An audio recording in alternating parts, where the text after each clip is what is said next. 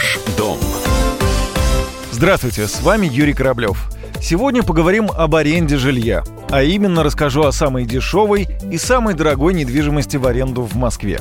Самые доступные квартиры в столице сдаются в аренду в восточном и юго-восточном округах. Стать арендатором там можно менее чем за 30 тысяч рублей в месяц. А за самый дешевый вариант хозяева просят 23 тысячи рублей. Итак, самая дешевая квартира на территории Старой Москвы в январе сдается за 23 тысячи рублей в месяц. Это однушка на верхнем этаже пятиэтажки в 15 минутах ходьбы от станции метро бульвар Рокоссовского. Низкая цена объясняется площадью всего 25 квадратов, 7 из которых занимает кухня. Впрочем, в квартире сделан косметический ремонт, установлена мебель и техника.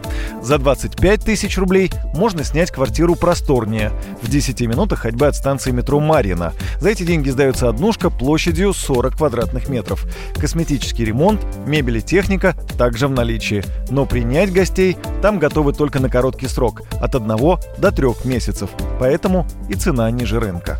А вот самая дорогая съемная квартира Москвы – это двухуровневый пентхаус на Ленинском проспекте, площадью 550 квадратных метров с дизайнерским ремонтом.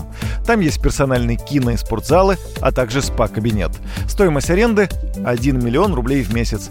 За 700 же тысяч рублей в месяц можно снять двухуровневую квартиру площадью 300 квадратов в особняке Тверского района. В помещении нет мебели, однако ее готовы купить по запросу клиента.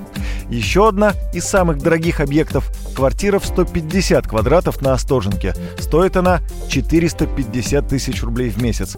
Квартира укомплектована по последнему слову техники.